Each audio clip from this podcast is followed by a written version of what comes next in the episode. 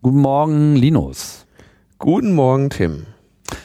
Ich habe überlegt, eine Podcaststeuer zu erheben, sowohl für das Senden als auch für das Empfangen. Und was willst du jetzt von mir? Weiß ich nicht. Du könntest mir deine widerrufliche Gratis-Einwilligung dafür geben.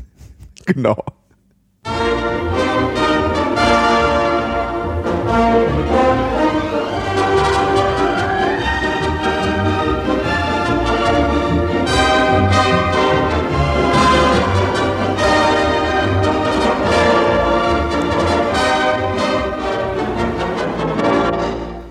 Logbuch Netzpolitik.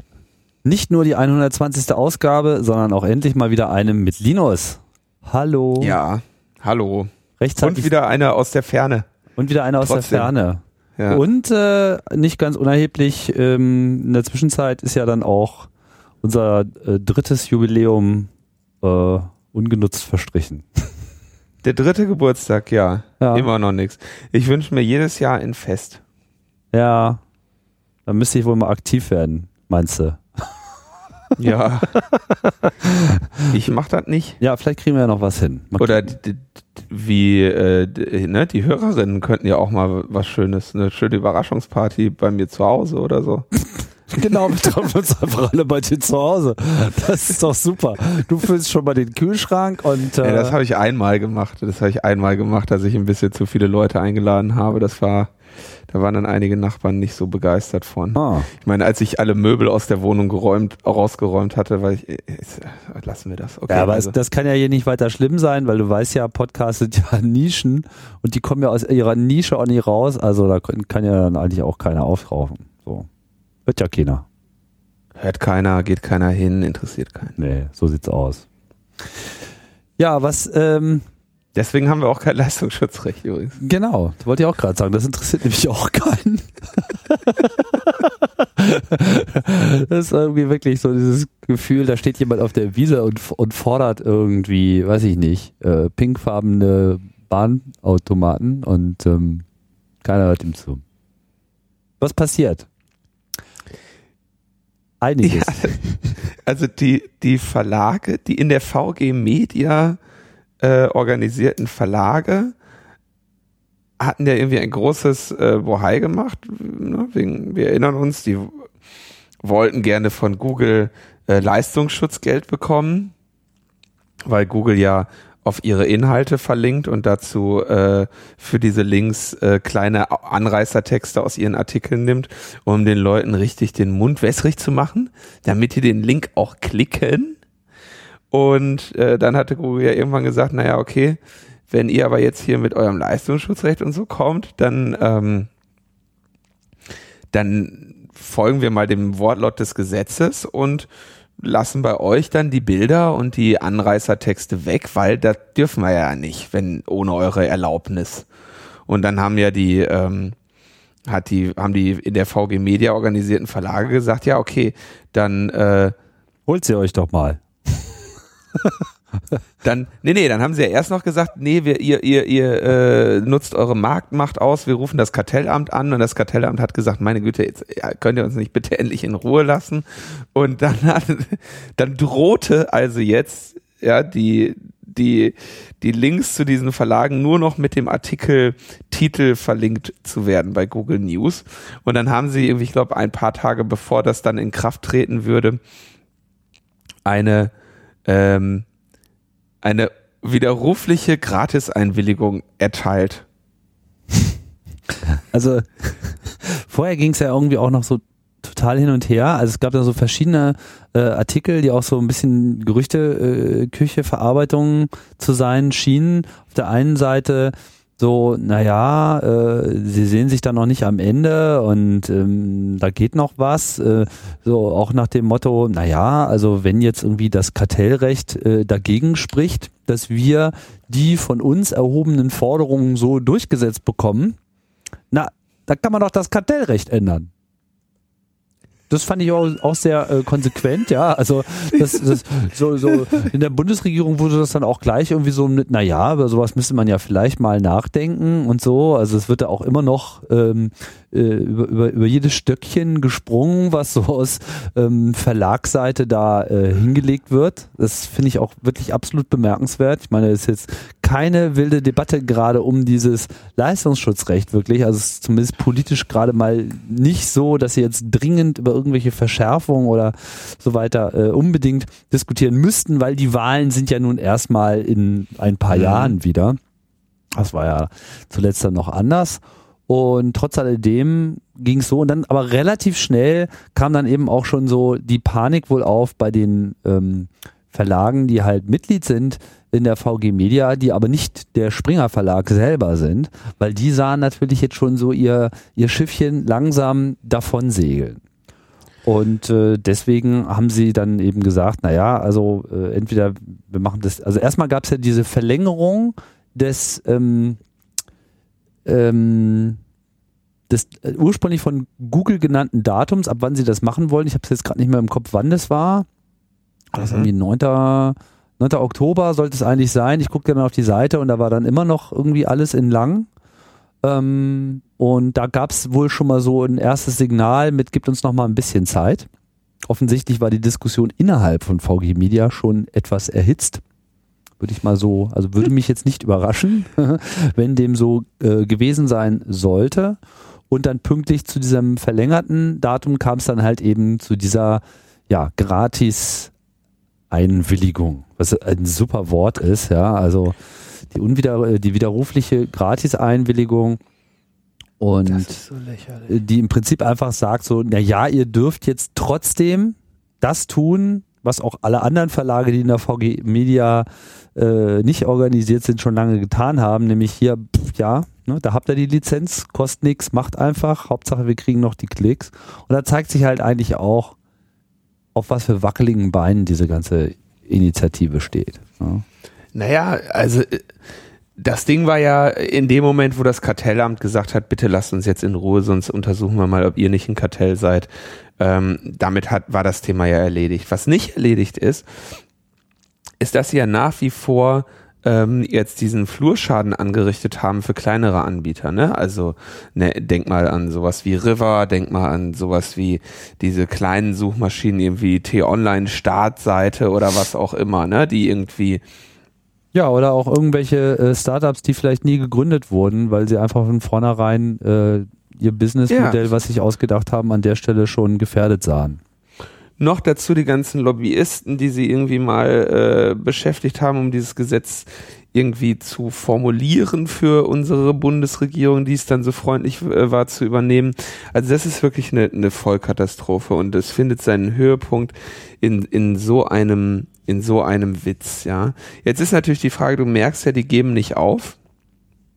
Ja. Also sind es nicht so ähm, ohne ne? weiteres. Da muss halt jetzt noch das, da muss halt jetzt noch das Kartellrecht geändert werden und äh, wahrscheinlich noch irgendwie größere, äh, größere ähm, Änderungen im bürgerlichen Gesetzbuch oder was auch immer da noch alles kommen muss, äh, damit die endlich ihren Willen da bekommen. Ne? Ja, am Ende steht noch das Grundgesetz im Wege. Ne? Das kann natürlich auch sein. Das könnte man bei dem, äh, bei der Gelegenheit jetzt 25 Jahre nach dem Mauerfall. Ne? Ich meine, stand nicht im Grundgesetz drin, dass das äh, nur der Übergang ist, so, ne, dann könnte man das nochmal hochschreiben, dass das Grundgesetz eigentlich gar nicht mehr gültig ist und wir ein neues brauchen, wo nochmal reingeschrieben wird, dass die Verlage geschützt werden müssen vor Google oder so. ja, da wird denen noch was einfallen, ja. Staatsräson. Staatsräson. Oh. oh. Naja, dann haben sich ja, im Netz gab es natürlich dann viele Witze darüber, ne? Zu allen möglichen Mist wurden unwiderrufliche Gratis-Einwilligungen erteilt. Also es ist, dass sie das nicht selber merken, ja. Aber die merken es ja selber, das haben wir ja gehört bei dieser, bei diesem Interview mit der VG Media Sprecherin. Die merken das ja selber. Eigentlich wissen sie es ja. Die merken das ja selber. Ähm, aber wer nicht gemerkt hat, ist äh, Spanien. Spanien hat jetzt irgendwie ähm, eine, eine Urheberrechtsreform äh, verabschiedet, ähm, wo es unter anderem irgendwie darum geht, ähm, also das jetzt nur als äh, Randnotiz, ja, ähm, wo es irgendwie darum geht, äh, illegale Downloads dann irgendwie teurer zu bestrafen. Ähm, und eine, es soll eine Google-Gebühr geben, die für die Verwendung von Texten Suchmaschinen zur Kasse bitten, bitten wird. Das heißt, die haben letztendlich genau dieses Konzept äh, Leistungsschutzrecht ähm, ab 2015 im 1. Januar.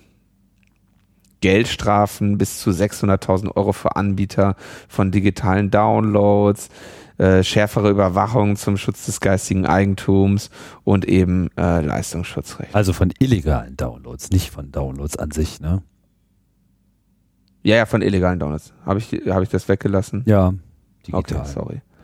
Ähm, Entschuldigung. Ja, und äh, ja, haben sie jetzt, sie haben jetzt also auch ein Leistungsschutzrecht. Das wird schön. Also, das ist ja auch so ein Erfolgsmodell, das kann man ja jetzt auch schnell äh, exportieren. Gerade nach Spanien, ja, die ja nicht schon genug unter Deutschland. Ah, lassen wir das alles, lassen wir das. Also, freuen wir uns, freuen wir uns, lachen wir mit. Es ist doch schön, dass die Politik für uns auch immer noch mal was, was Amüsantes bereithält wo man dann auch wirklich mal wieder drüber lachen kann. Das ist so ein bisschen Netzpolitik äh, wie vor zehn Jahren. Das hm. war immer noch, da ging es am Ende, ist da keiner zu, keiner wirklich unter die Räder gekommen, alle konnten gut lachen. Ich gucke auch gerade nochmal bei, bei ähm, newsgoogle.de, mittlerweile müsste das ja eigentlich alles durch sein. Aber tatsächlich, ich sehe jetzt hier irgendwie Welt.de. Also äh, wir müssen das nochmal korrigieren. Ja, du hast das gerade, der Springer Verlag hat genau, nur Teile seines Angebots. Genau, und zwar äh, äh, die Welt, Auto, äh, Auto, eine Autozeitung, Sport, weiß ich nicht ganz genau, und Computerbild, aber nicht Bild.de. Ja. Genau, Bild.de kommst du auch über Google drauf und ich glaube, wenn du, das ist ja auch noch dieser alte, also wenn du den Direktlink zu Bild äh, suchst, dann ist da glaube ich eine Paywall oder sowas. Kann das sein? Oder ich weiß, weiß nicht, ich klicke so selten auf solche Bildlinks. Ne? Aber tatsächlich Computerbild ist hier wirklich nur ein normaler Titel und den Rest finde ich jetzt gerade auch gar nichts. Müsste man nochmal ein bisschen sich genauer anschauen, aber offensichtlich ist das jetzt in Kraft und äh, die anderen Zeitungen werden sich da die Hände gerieben haben. Ja, man kriegt bei Bild auch, man kommt auch so auf Bild, da ist auch keine Paywall drauf, da habe ich äh, Quatsch geredet, aber es wäre natürlich gut, wenn da eine vor wäre, aber äh, um die schlaffen Oh, hör mal auf, ey. Lass die Seite kommen. Jetzt nächstes Thema ist. genau. Komm, kommen wir zur Gesetzgebung, wo etwas äh, länger drüber nachgedacht wurde. Ja, das war, das war sehr überlegt. Also äh, es geht um Ungarn, ein, ein Land, was ich persönlich für den größten Problemfall der Europäischen Union halte und leider auch etwas entsetzt bin, dass das nicht auch in der Europäischen Union so behandelt wird. Ja. Äh, in Ungarn, das ist ja nun wirklich keine Neuigkeit, äh, stehen die Grundrechte, und zwar alle möglichen Grundrechte, schon seit vielen Jahren eigentlich auf der Abschussliste von dem, ähm, was ist der offizielle äh, Titel, ist er Präsident, ist er Ministerpräsident, ich weiß nicht ganz genau, auf jeden Fall Chef der Regierung, Herrn Orban.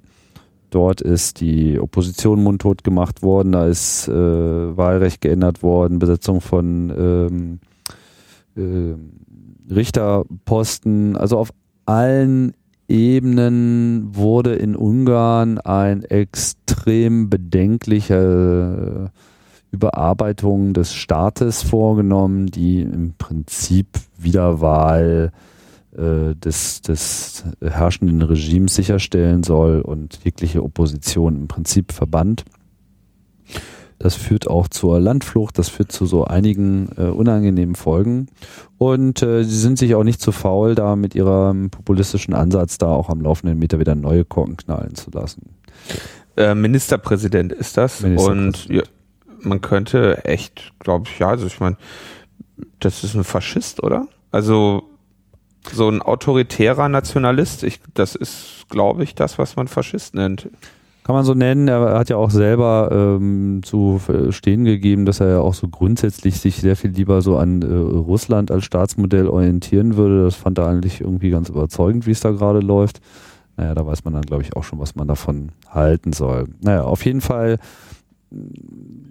schien so der Internetbereich da noch nicht so richtig im Fokus gewesen zu sein. Ich bin mir nicht ganz so sicher, wie es da mit Vorratsdatenspeicherung und wie es da mit Überwachung an sich aussieht. Da das sind sie schon ungefähr vorstellen. Äh, also ich weiß nicht, wie es offiziell damit aussieht, wie es inoffiziell aussieht. Das können wir uns, glaube ich, ganz gut vorstellen. Wie auch immer, auf jeden Fall sickerte jetzt eine neue Planung durch. Das war so vor zwei Wochen. Ja, dass man doch jetzt bitte auch mal eine neue Internetsteuer ähm, erheben wollen möchte. Und zwar auf den Traffic, den man verbraucht. Das ist wirklich also das Absurdeste an dieser ganzen Forderung. Ja, nee, nee, Moment. Der, der Traffic sollte auf den Internetprovider gehen. Also auf den Traffic, den der Internetprovider verbraucht. Aber dem Internetprovider war nicht in, dem Internetprovider war ausdrücklich nicht verboten, ähm, diese Kosten umzulegen auf seine Kunden. Also mit anderen Worten, klar, am Ende sind die, wären die Kosten bei den Kunden gelandet. Ja, natürlich, wie soll es denn anders sein, ne? Ist übrigens immer so, ne? Aber das wissen ja die Leute nicht. Äh, wenn was billiger wird, dann landet das nicht bei den Kunden und wenn was teurer wird, dann landet es bei den Kunden. Aber naja. Ähm, 150 Forint, das ist knapp 50 Cent, sollte die Steuer betragen, pro Gigabyte. Wobei mal wieder unklar ist, in welche Richtung eigentlich und ob es nicht vielleicht sogar in beide Richtungen gehen soll und ob sich das dann gegeneinander wieder aufrechnet. Äh, also es ist äh, überhaupt auch, glaube ich, sehr unklar und die Regierung hatte vor allem das Problem, dass das wohl ziemlich früh geleakt wurde und es dann eine mm, eine, eine extreme Kakophonie gab aus dem Regierungslager und äh, gar keine klare Linie, was denn nun da eigentlich wirklich ähm, geplant sei, mit welcher Intention auch immer. Es gab dann natürlich so Argumentationen wie, naja, wir wollen ja hier irgendwie verhindern, dass das Geld das Land verlässt und so weiter. Bin nicht so ganz so sicher, wem die Provider in Ungarn so äh, gehören und ob das so das Problem ist, dass da quasi Gewinne im Wesentlichen bei ausländischen Unternehmen landen. Das mag ja alles so sein. Wenn du anfängst, den Traffic zu besteuern, dann landen die Gewinne auf jeden Fall überall außerhalb deines Landes. Also, oder? Warum? Wie meinst du das jetzt? Ja, weil kein, kein Unternehmen wird ja jemals mehr wieder dahin gehen. Ach so, ja. ja. ja. also du hast ja automatisch alle Internetunternehmen äh, werden dieses Land verlassen. Das kann gut sein. Vielleicht ist das ja auch äh, so ein Ziel, dass man sozusagen nur noch das Internetunternehmen der eigenen Wahl, äh, nämlich was weiß ich, die lokale Telekom äh, sozusagen mit der Internetversorgung beauftragen möchte. Ja die dann eben auch entsprechend mitspielt und die entsprechenden technischen Maßnahmen auch sicherstellt, die äh, so eine Regierung gerne hätte. Schön fand ich, sie planten, dass sie dadurch 65 Millionen Euro einnehmen würden. Ich dachte so, 65 Millionen Euro, wenn du 50 Cent pro Gigabyte kriegst, ne? Dann heißt das ja, dass du einen Landesdatentraffic von 130.000 Terabyte hast, oder? Wenn ich jetzt nicht falsch rechne. Ey, das habe ich jetzt mal eben im Kopf überschlagen und kann ja, sofort. Kannst, äh, 65 mal 2 und dann äh, Gigabyte Terabyte müssen 130.000 Terabyte sein. Ja. Oder? Ähm, das wäre ein bisschen wenig, oder?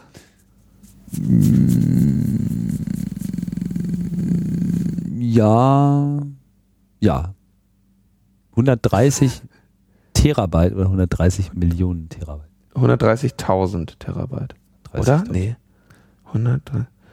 Jetzt rechnen wir bestimmt wieder falsch und ich tue hier noch groß rum, dass, das, äh, dass, dass man das einfach im Kopf rechnen kann. Willkommen, ähm, willkommen in dem Abschnitt, den wir später ja, herausstellen werden. so, aber das, ich glaube, dass sie sich da verrechnet haben und ich würde äh, Ungarn, äh, ich würde davon ausgehen, dass Ungarn äh, ne, sehr viel mehr Terabytes umsetzt äh, als irgendwie äh, so wenig. Also 65 Millionen Euro kann doch einfach nicht sein, wenn du pro Gigabyte, was in dem Land verbraten wird, irgendwie 50 Cent bekommst. Dafür kriegst du doch sehr, sehr viel mehr. Ja, also es ist auf jeden Fall sehr, sehr unklug, ähm, ausgerechnet auf Traffic eine Steuer zu erheben. Ja, also ja. das, das, das, also die, die Idee an sich finde ich ja schon mal wirklich bemerkenswert. Also auf sowas Doofes ist ja noch nicht mal die Bundesregierung gekommen. Ja, also ist völlig dämlich. Ähm, also die, die Folgen davon sind halt, also es ist auch so eine fürchterliche Besteuerung, ja. Du, du ausgerechnet kulturelle Teilhabe äh, zu besteuern, ja. Also das ist halt, das, das wird halt so dazu führen, dass, also das würde halt katastrophale Konsequenzen haben, ja. Also es, was das für die Menschen bedeuten würde, ne? Dass sie, dass sie ihnen das, das, als wenn es nicht schon schlimm genug wäre, dass man sich kaum irgendwie äh, auf dem mobilen Telefon Internet leisten kann, ja. Ähm, zu Hause geht's ja zum Glück noch irgendwie, dass man wenigstens irgendwie einen günstigen Tarif kriegt. Der ist dann zwar nicht schnell, aber man kann als, als, als nicht so besonders äh, äh, finanziell betuchte Person irgendwie noch dafür sorgen, dass man so viel Internet haben kann, wie man braucht, ja. Und das ist halt mit so einer Besteuerung dann halt nicht mehr, nicht mehr möglich.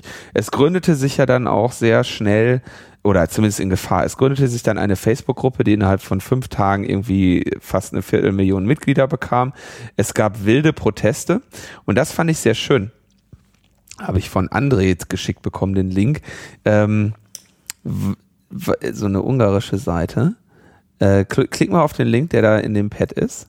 Die haben ja dann nämlich ähm, demonstriert, indem sie äh, alte Computerteile da irgendwie gegen so ein Gebäude geworfen haben. Na, ja, CRT-Monitore.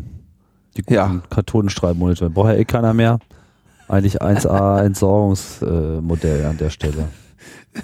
Ja, sehr schön auch plakativ die, die Demonstrationen, die sich da sehr schnell äh, gebildet hatten. Also das, das Interessante äh, ist ja eigentlich darum, dass das ähm, die so erfolgsverwöhnte ähm, wie heißt denn eigentlich diese Partei von ihm? Das weiß ich gar nicht. Also die, sag, die, oder sowas. Die, die, ja, genau. Diese Orban-Partei, dass die halt ähm, vollkommen, offensichtlich vollkommen unterschätzt hat, was das wiederum für eine Wirkung haben würde. Ja, weil wir haben diesen typischen Effekt, ja, äh, so ein rein digitales Thema und die Leute ähm, die vielleicht bisher das eine oder andere noch immer irgendwie mitgezogen haben und im Netz hat sich dann der Protest sehr schnell ähm, formiert und da gibt es ja, sagen wir mal, schon genug äh, Aufregung aus den letzten Jahren, die sich dann da entladen hat und es wurde halt sehr schnell eben auch so ein Anti-Orban-Protest. Und das muss man ihm lassen. Sowas erkennt er dann halt relativ schnell und hat dann auch die Leute äh, fix wieder zurückgepfiffen. Der aktuelle Stand der Dinge ist halt, dass er sozusagen äh, der Meinung ist, naja, also erst haben sie die Abstimmung verschoben, das hat aber nicht gewirkt und dann ist er äh, hinterhergekommen, haben gesagt, na ja, das sei ja, äh, also es würde jetzt erstmal nicht darüber befunden werden, äh, weil ja die Debatte sei ja, ich weiß nicht genau, wie die Formulierung war, aber die Debatte, äh, die Masse wäre jetzt debattenunfähig. Man könne das ja jetzt gar nicht mehr äh, diskutieren, weil ja da so viel Fehlinformationen äh, umherstreifen würde und deswegen. Aber er ließ quasi auch schon durchblicken, dass das Thema damit nicht ähm, noch nicht erschlagen ist.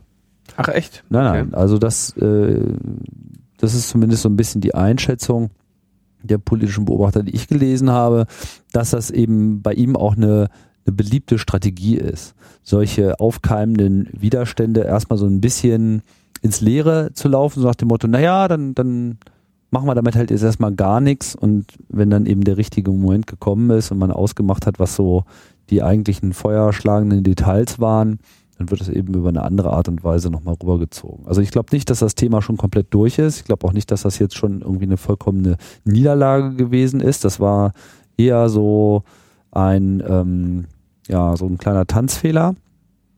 Aber der Walzer ist ja noch lange nicht beendet.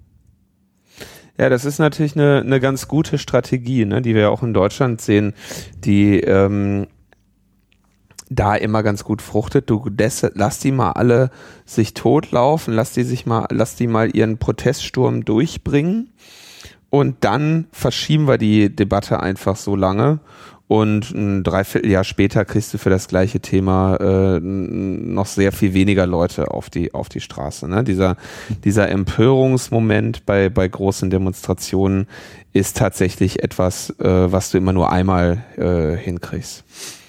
Genau, und mittlerweile waren dann so nach dieser Verlautbarung liefen dann eben auch nur noch so ein paar hundert darum und das war dann, sagen wir mal, auch erstmal der, der entsprechende Wunsch ja. an der Stelle. Tja, das werden wir vielleicht nochmal aufgreifen müssen. Ich warte ja nur darauf, bis hier jemand auf so eine Idee kommt, aber ich glaube, das würde hier sehr schnell. Äh, niedergebügelt werden, so etwas. Also, Also der Preis ist ja auch so dermaßen, also so dermaßen jenseits von Gut und Böse. Ich meine, wenn man sich so die, die realen ISP-Kosten anschauen, die so im Interconnect so ein Gigabyte kostet, das ist ja mittlerweile keine, keine Größe mehr. Also 50 Cent, das ist ja ein Also absurder Preis. In Deutschland würdest du ja nicht eine Besteuerung von äh, Traffic allgemein bekommen, sondern in Deutschland würdest du eine, Tra äh, eine Besteuerung von Traffic außerhalb Deutschlands und außerhalb der Europäischen Union bekommen. Also Ah. das wäre so das, was so kann ich mir, also so kann ich mir das in Deutschland vorstellen. Achso, du meinst, dass, dass die Ausländer dann sozusagen für unsere Daten, Genau. weil die be- benutzen ja unsere Datenautobahnen.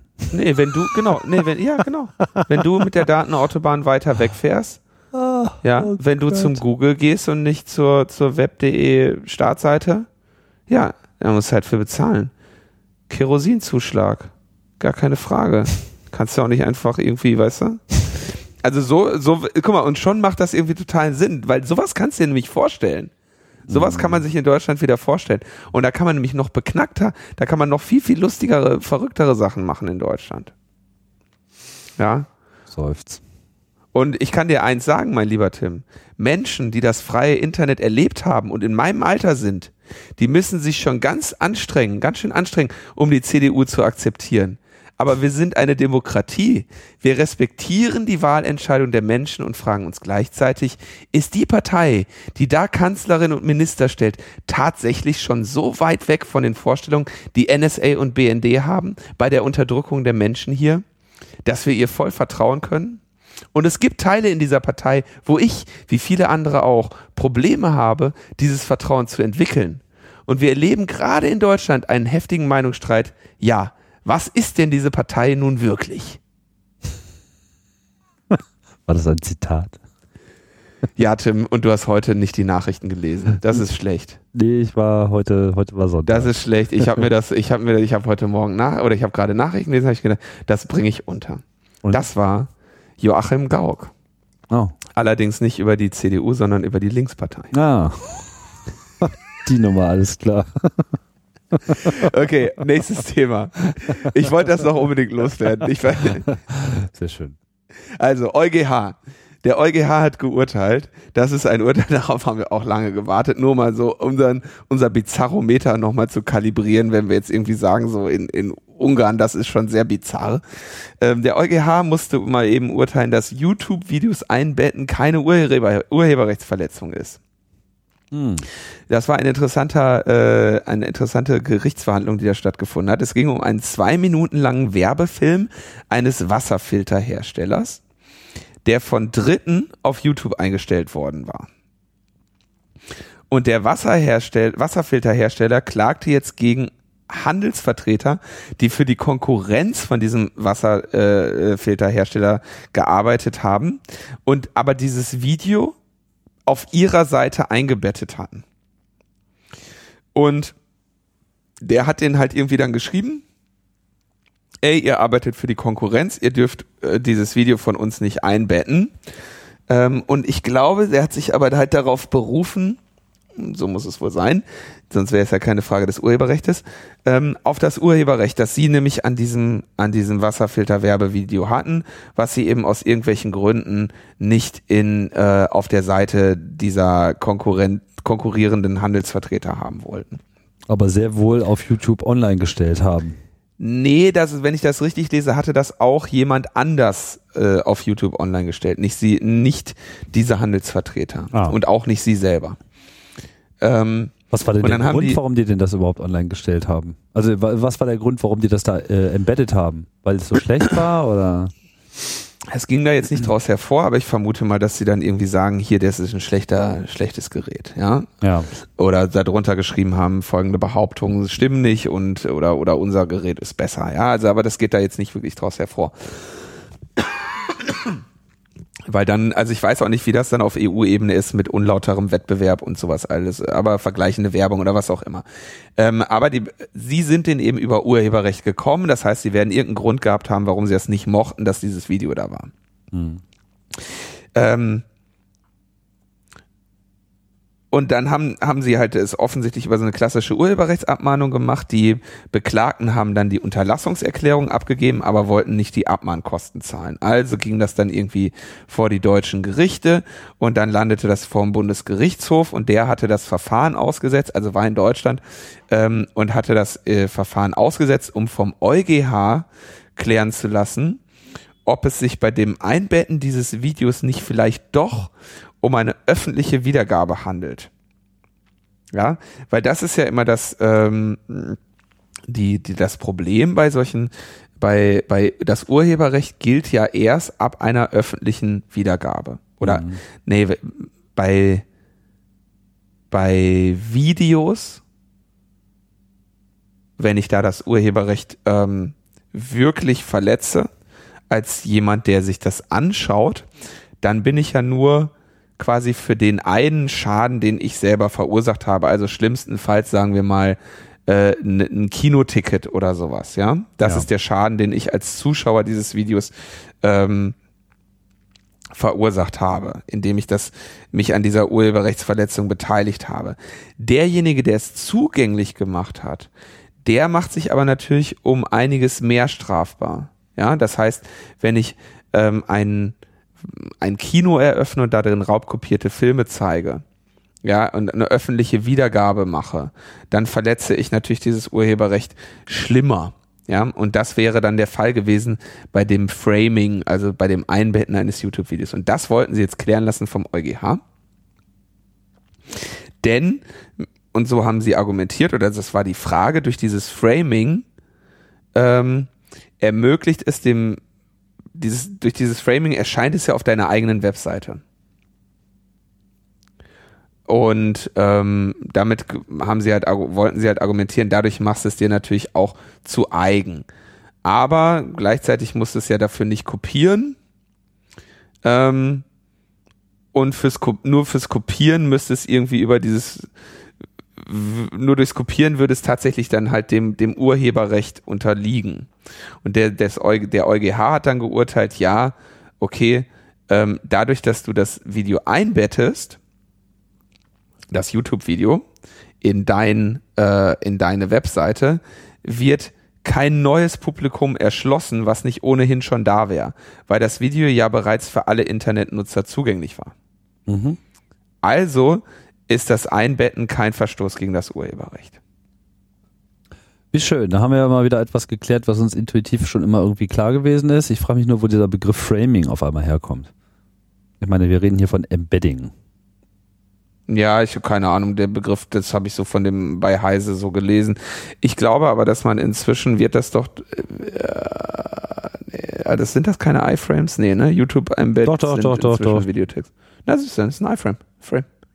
Ja, keine Ahnung, aber ja, du weißt. Ist ein, ist es ein Frame nur. Von Framing war bisher nie die Rede. Frame, ja, Framing ist auch, glaube ich, was anderes, ja, aber ich eben. kann mir schon vorstellen, dass das auf, auf, so einer, auf so einer Ebene dann Embedding, äh, Framing, ich meine, wahrscheinlich haben die sich fest, haben die gesehen, ah, äh, die restliche Seite ist wie ein Rahmen um das YouTube-Video herum, es handelt sich um Framing. Ja, ja also naja.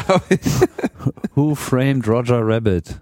Ja, aber okay, also die eingebetteten Videos verstoßen nicht gegen das Urheberrecht. Das ist interessant für unser nächstes Thema. Oh. Ja, so schnell kann das gehen. So schnell kann das gehen. Was war denn noch gleich unser nächstes Thema? Unser nächstes, unser nächstes Thema, Thema ja. ist kinox.to. Ja, das sind ja auch so mhm. richtige Urheberrechtsverletzungs. Das sind Urheberrechtsverletzer. Ähm, und zwar gab es eine Anzeige der GVU, der Gesellschaft zur Verfolgung von Urheberrechtsverletzungen, äh, gegen die Betreiber des äh, der Webseite kinox.to. Wir erinnern uns irgendwann, das weiß ich nicht, das war wahrscheinlich 2010 oder sowas, gab es eine dicke Razzia bei kino.to. Ähm, und die sind da irgendwie alle relativ ähm, stark äh, einige Zeit später zu, äh, zu ich glaube, viereinhalb Jahren Haft verurteilt worden. Die hatten nämlich die Seite Kino.to betrieben.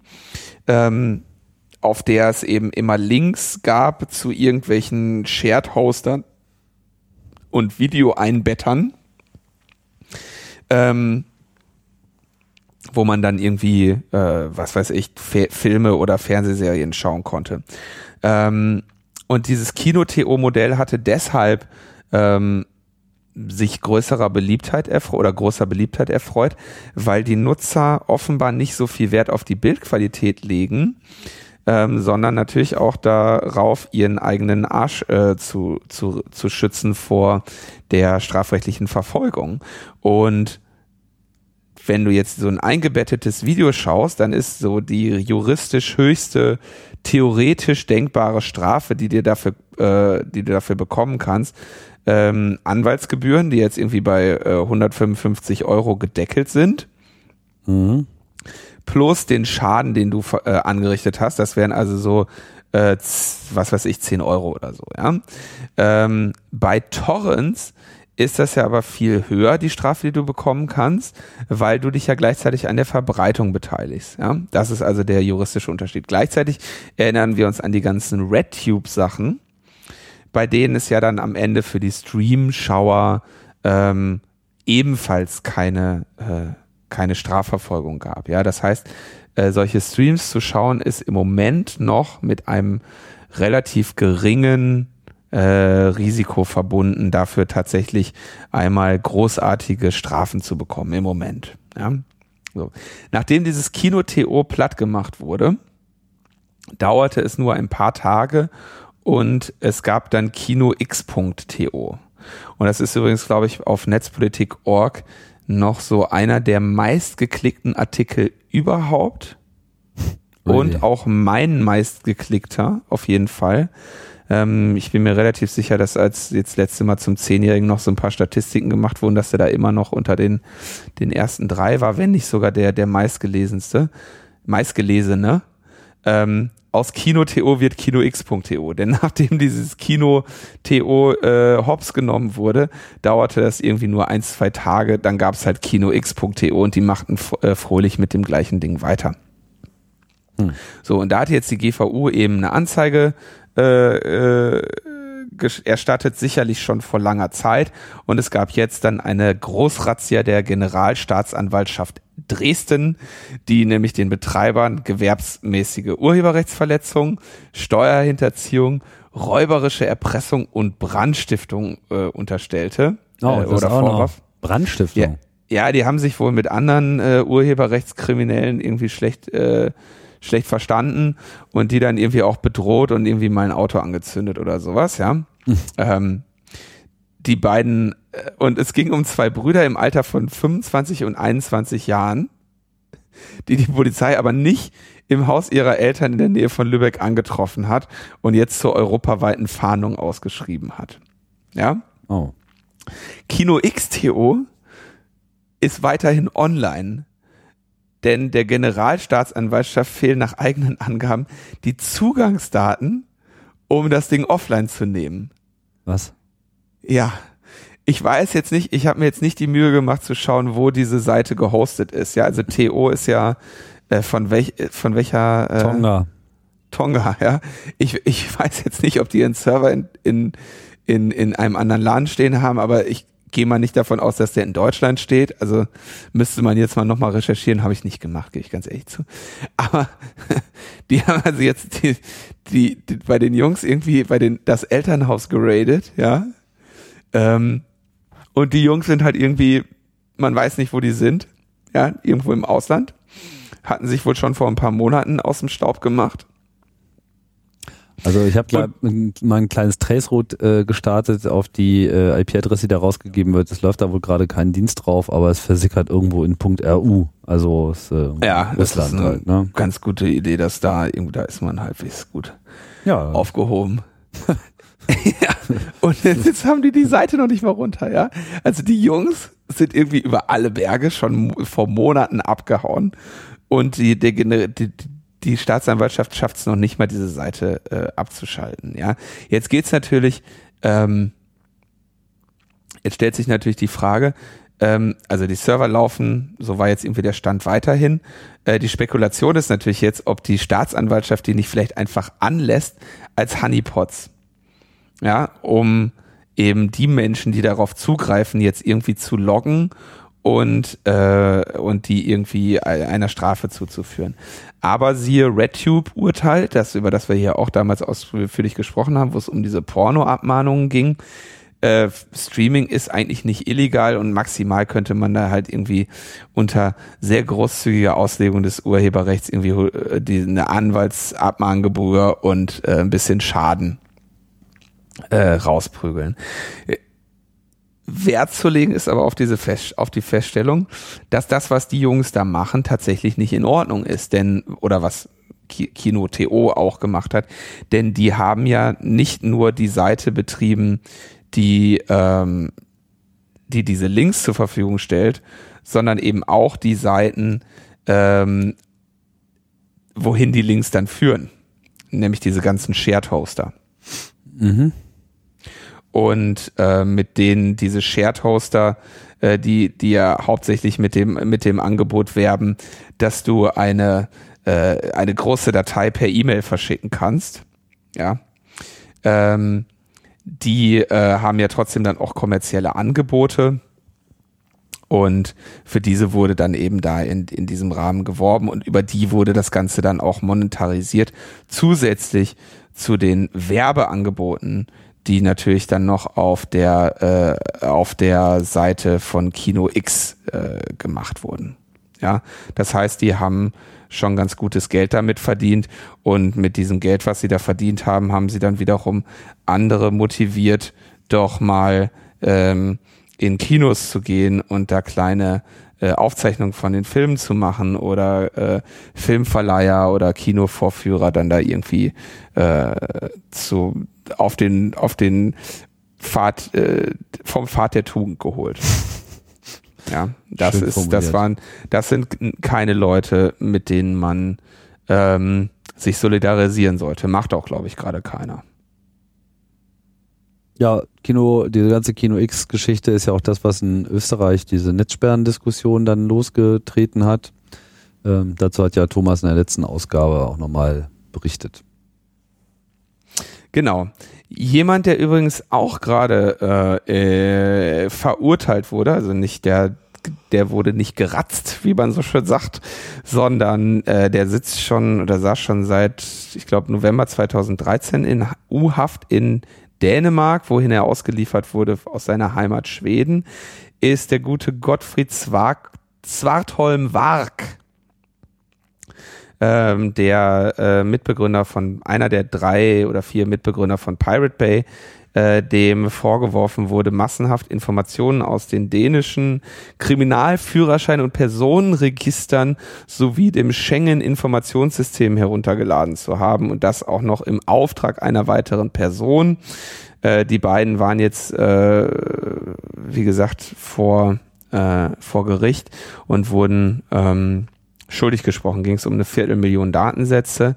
Ähm, Gottfried hat äh, weiterhin immer betont, dass er das nicht gewesen sei und sein Computer äh, von einer fremden Macht äh, ferngesteuert wurde. Ähm, keine Ahnung, was davon zu halten ist, habe ich nicht, mich nicht weiter mit auseinandergesetzt. Aber die wurden jetzt beide schuldig gesprochen. Das Strafmaß wird noch festgelegt. Ja, ist eine sehr unangenehme äh, Geschichte, auch ähm, nicht nur jetzt die Verfolgung von dem Gottfried, sondern natürlich auch von Peter Sunde, der mittlerweile im, im Knast ist in äh, Schweden.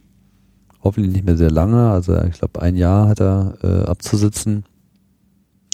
Diese ganze Verfolgung von Pirate Bay, die trägt schon wirklich eine sehr bedenklichen, eine sehr bedenkliche ähm, ein sehr bedenkliches Gewand. Ja, also ich, ich bin mir jetzt gar nicht mehr so sicher. Wir haben das hier, glaube ich, irgendwann auch mal thematisiert hatten, gehabt. Ne? Wir hatten das damals thematisiert, als er nämlich in Kambodscha auch, ähm, auf, auf Wunsch von Schweden äh, eingesammelt wurde. wurde. Der, also dann, der Gottfried, ne? Der Gottfried, ja. Genau. Der, ja. ja, aber auch der, der Fall von Peter Sunde ist also wirklich äh, haarsträubend. Im Prinzip ist die Beweislage einfach äh, mehr als dünn gewesen. Ja, also man hat ihm eigentlich fast gar nichts nachweisen äh, oder eigentlich gar nichts nachweisen können. Trotzdem wurde da einfach ein Riesenfall draus gemacht und ähm, deswegen macht es so macht es jetzt sehr sehr schwer, das jetzt so zu glauben. Ja, gerade die Rolle von Dänemark an der Stelle ist mir auch irgendwie ein bisschen unklar. Ich weiß nicht, ob sie jetzt irgendwie in äh, Schweden zu wenig gegen ihn äh, zusammenbekommen haben oder warum überhaupt Schweden sich äh, da veranlasst sah, ihn nach Dänemark auszuweisen ähm, und zu überliefern. Ja, ich meine, er ist ja schwedischer Staatsbürger, wenn ich äh, nichts verpasst habe. Ja, ja, der wurde auch in Schweden wegen Urheberrechtsverletzungen zu einer einjährigen Haftstrafe verurteilt. Ja. Genauso wie, ähm, wie Peter Sunde. Ja, jetzt natürlich die Frage, was dabei rauskommt. Ähm, Strafmaß wird noch festgelegt, weißt du irgendwie wann? Bis zu fünf Jahre. Wann, weiß ich nicht, aber äh, man rechnet wohl so mit fünf Jahren. Also ich habe keine Ahnung. Ich meine, ich weiß nicht, was, also ich kenne den, kenne die Hintergründe dann nicht, was worum es da jetzt genau geht und wie realistisch das ist, dass er das war oder nicht, kann ich sowieso nicht beurteilen. Ja, also ähm, was ich, ja, ist halt schwierig.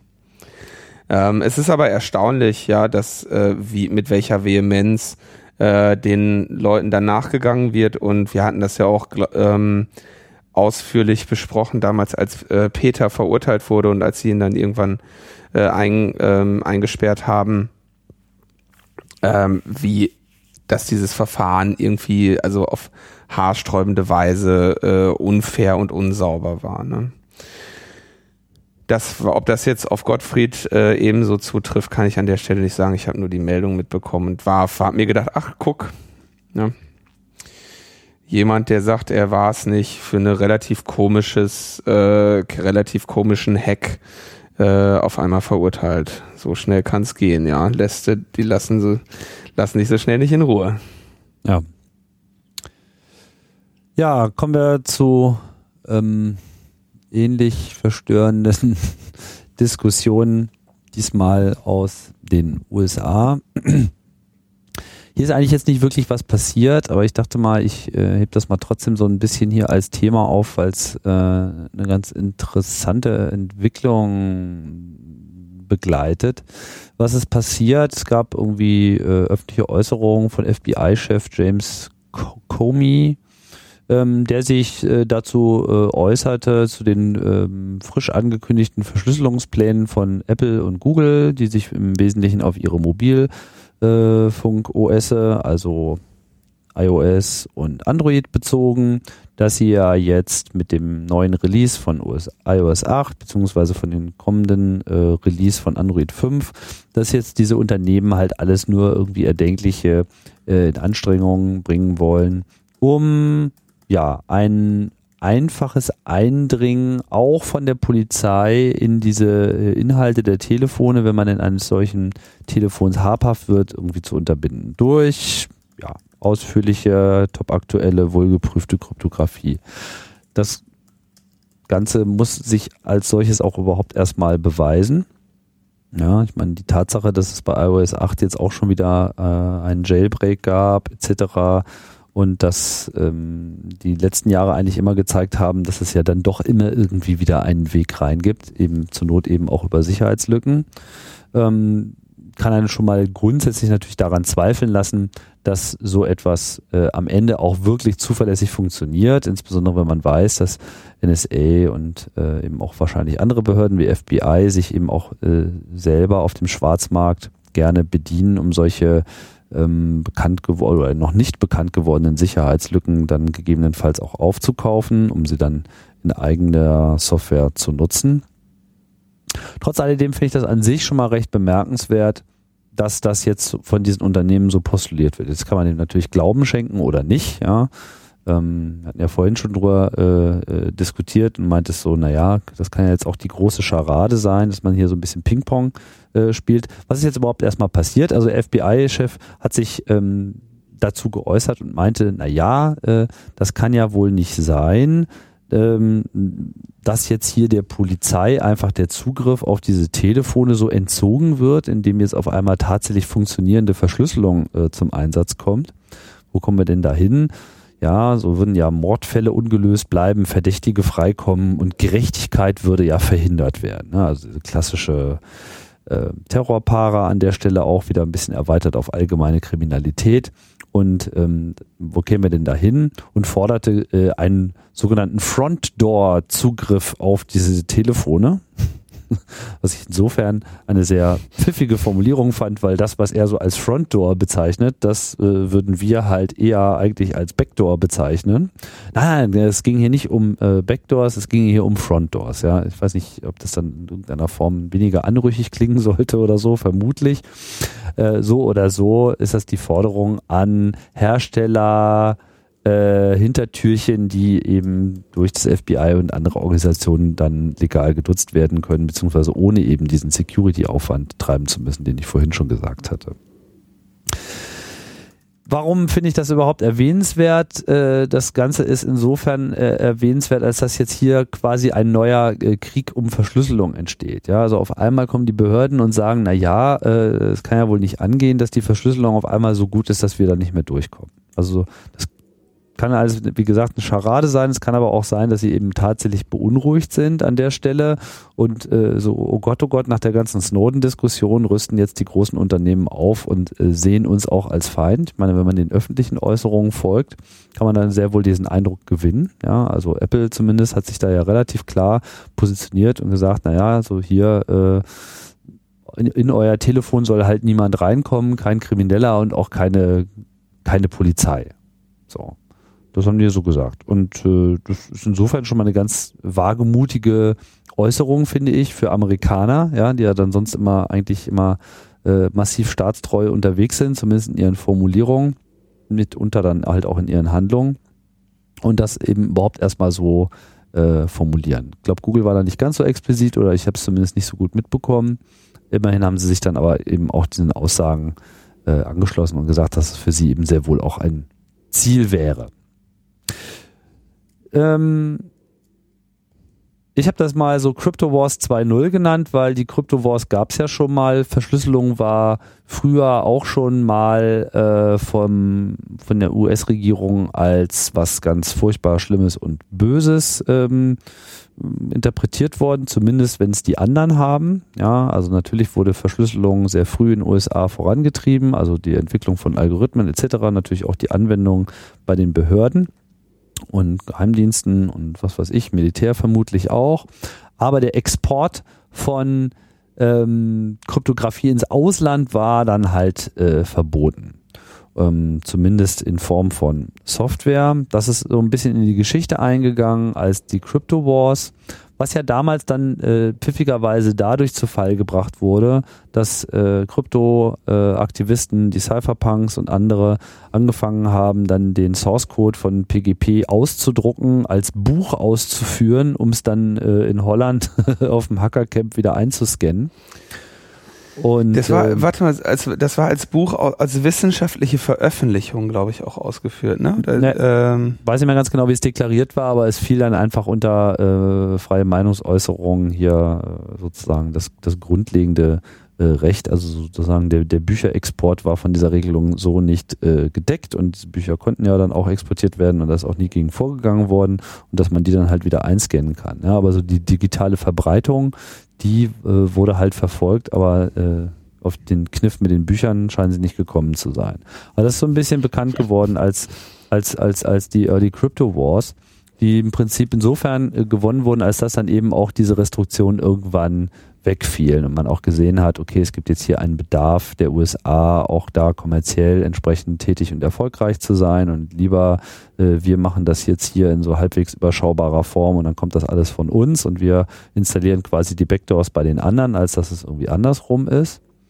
Und jetzt ähm, weiß ich nicht so ganz genau, ich habe das auch nicht zu sehr äh, verfolgt, aber es gab in dem Zusammenhang noch eine andere interessante Meldung, nämlich dass die Firma Wind River Systems die wohl mittlerweile eine Abteilung von Intel äh, letztlich ist, äh, zu 750.000 750.000 US-Dollar Konventionalstrafe verurteilt wurde, was sie wohl auch irgendwie äh, einfach so hingenommen hat. Ganze ging wohl auch eine, eine Selbstanzeige äh, voraus, weil sie ja Software ohne Lizenz, ja, also Exporte quasi un, äh, erlaubte Exporte von Kryptosoftware nach China, Hongkong, Russland, Israel, Südafrika, Südkorea und ich glaube noch ein paar anderen Ländern durchgeführt haben. Das Ganze äh, habe zwischen 2008 und 2011 stattgefunden und äh, ein Jahr später, also 2012, hat Windrover das irgendwie selbst auch bekannt gegeben. Keine Ahnung, was da nun dahinter gesteckt hat. Mich hat das jetzt ein bisschen überrascht, weil mir das gar nicht bewusst war, dass äh, solche Restriktionen irgendwie äh, noch gibt. Ja. Tatsächlich. Ähm, ich erinnere mich noch an äh, den Netscape-Browser, den ich irgendwie dann nicht mit, äh, den man nur irgendwie mit, ich glaube, 128 Bit. 56. Nur mit 56, Bit, Bit, und nicht mit 128 runterladen durfte. Genau, ja, genau. 256 gab es damals irgendwie offenbar noch nicht. Keine Ahnung. Ich weiß ja, da war ich, äh, da, das war irgendwie ein Ding, ja, den, den, den Netscape-Browser nur mit, mit einer bestimmten äh, Verschlüsselungsstärke oder Schlüssellänge zu haben, äh, weil, weil die Amerikaner den, den sonst nicht hergeben durften, weil das ein Waffenexport gewesen wäre. Geil, oder? Ja, ja, es ist äh, schön absurd. Naja, ich meine, sie sind natürlich mit der Strategie, äh, die sie dann später gefahren sind, natürlich sehr, sehr viel besser gefahren, äh, zu sagen, okay, wir werden das jetzt nicht verhindern können, dass sich diese, ähm, dass sich die Krypto verbreitet, dann lass uns wenigstens zusehen, dass wir irgendwie das, äh, dass, dass das möglichst auf Zertifikatsmodellen basiert wo wir am Ende uns immer noch mal selber was signieren können, um da den Man in the Middle zu machen, ja. Also da haben sie ja ähm, die Strategie war ja schon sinnvoller zu sagen, okay, dann machen wir halt äh, das erstens die Implementierung kaputt, äh, zweitens die Sicherheit auf den Endpunkten kaputt und drittens, äh, weiß ich nicht, sorgen wir dafür, dass es ein völlig skurriles, obskures äh, CA-Modell gibt, äh, wo wir genug Möglichkeiten haben, am Ende dann äh, Man in the Middle zu machen. Also das, die Strategie war aus, aus deren Perspektive durchaus ähm, durchaus besser. Ähm, du hast das jetzt ja nur so kurz als Charade benannt. Ich meine, ähm, es wäre in der Tat natürlich der, die, die, das sinnvollste Handeln für sowohl die US-Regierung beziehungsweise halt hier äh, Inst Instanzen des FBI als auch Apple in einer solchen Situation, wie sie jetzt da ist, wo die Sicherheit der äh, dieser die Vertrauenswürdigkeit dieser Unternehmen in Frage steht, äh, genau sowas zu machen, nämlich zu sagen, ja, äh, wir haben jetzt hier wirklich was richtig sicheres und dann gibt es sogar noch mal zwei, drei kritische Statements vom FBI. Ähm, das ist ja schon eine ganz äh, keine schlechte kein schlechter Outcome ähm, wäre kein schlechter Outcome für beide, ne? wenn es jetzt trotzdem noch einen Weg in diese Geräte gäbe. Ähm, das war erst vor kurzem auch noch so eine kleine Randmeldung. Ich, ich will ja eigentlich, ich halte ja Security-Sachen immer hier raus. Ähm, aber ähm, ich glaube, es war ein deutscher Richter, der entschieden hatte, naja, ähm, der, äh, der Fingerabdruck, den du da hast, ne, den hast du ja. Das ist nicht Wissen. Und das heißt, du kannst sehr wohl ähm, dazu gezwungen werden, deinen ähm, Finger auf die auf dieses auf den Fingerabdrucksensor deines Telefones zu le legen, äh, um anderen da, dazu Zugang zu ermöglichen. Im Gegensatz zu ähm, dein Passwort einzugeben, da kann ich ja zum Glück äh, Deutsche zum, äh, ähm, da könnte ich nur irgendwie britische ähm, Polizeibeamte zu zwingen. Übrigens, es war ein US-Strafverfolger, nicht deutsche. Äh, also US äh, es war ein US-Urteil, kein deutsches. Entschuldigung, habe ich falsch gesagt. Glücklicherweise habe ich jetzt schnell noch den Link geklickt. Gott sei Dank. Haben Deswegen habe ich auch so gestammelt, mal, ja. Auch nochmal so, vorher informiert, ne? Schnell noch Block Fefe und suche und klicke.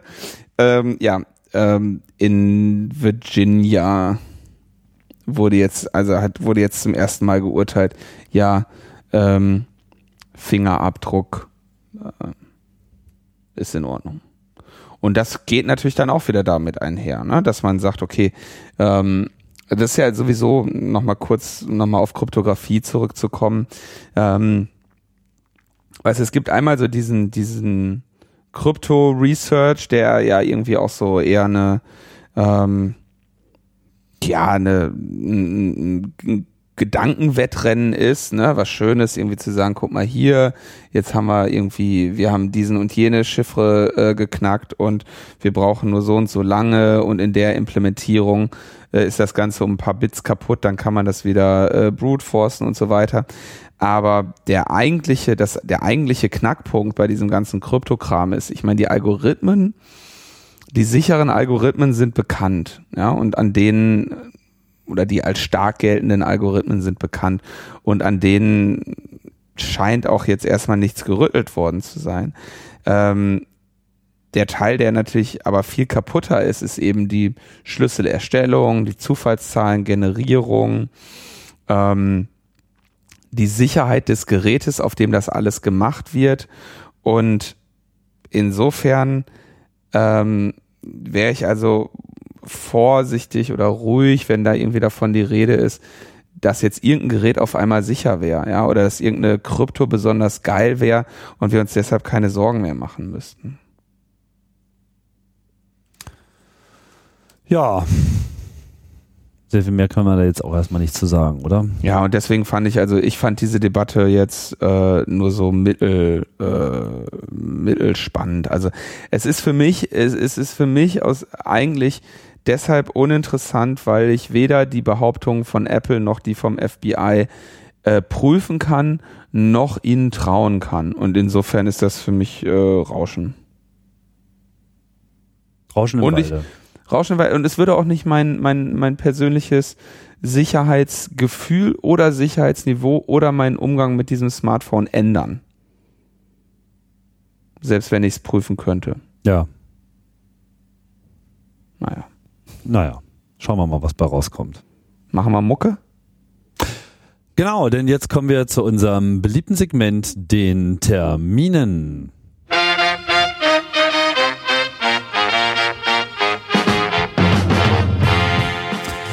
Ja, und los geht's mit einem Termin, der schon fast schon wieder verstrichen ist, denn am 30.10. gab es an der Universität Heidelberg den Start der Ringvorlesung Digitale Gesellschaft, Netzpolitik, Bürgerrechte und die Machtfrage. Den Anfang machte Markus Beckedahl, aber ab dem 6.11. ist noch einiges zu holen, denn spätere Referenten werden dabei sein, wie Internet Governance Expertin Janette Hoffmann, Datenschützer Peter Schaar, Facebook-Kritiker Maximilian Schrems und viele andere mehr. Am 12.11.2014 abends in der Heinrich-Böll-Stiftung in Berlin gibt es eine Crypto Party. Und zwar mit Fiona Krakenbürger, bekannt vom Podcast Noobcore, Markus Reuter, Referent der Stiftung und dem IT-Sicherheitsexperten Linus Neumann.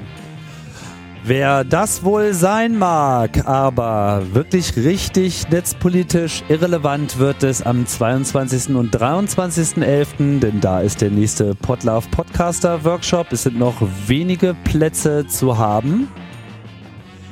Das Phänomen des Trollings ist seit Jahrzehnten verbreitet, aber noch erschreckend wenig erforscht.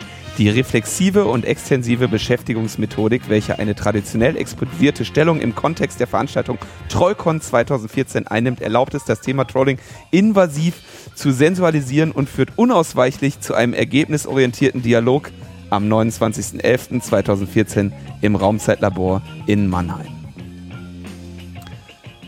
Ja, Linus, und das bringt uns an das Ende dieser unterhaltsamen Ausgabe. Aber, wie immer, das wird nicht die letzte bleiben. Denn ein bisschen Themen haben wir, glaube ich, noch. Haben schon Wir wieder haben, auch Themen, wir haben einiges, Themen rausgeworfen. ja, ohne Ende weitergeschoben, verschoben, umgeändert, angepasst und äh, gefälscht. Ne? Ja, und nächstes Mal müssen wir wieder darauf achten, dass ich, dass bei mir nicht schon Nacht ist. Ja, oder bei mir. ja, alle. Vielen Dank fürs Zuhören. Und äh, wir hören uns bald wieder. Bis bald. Ciao, ciao.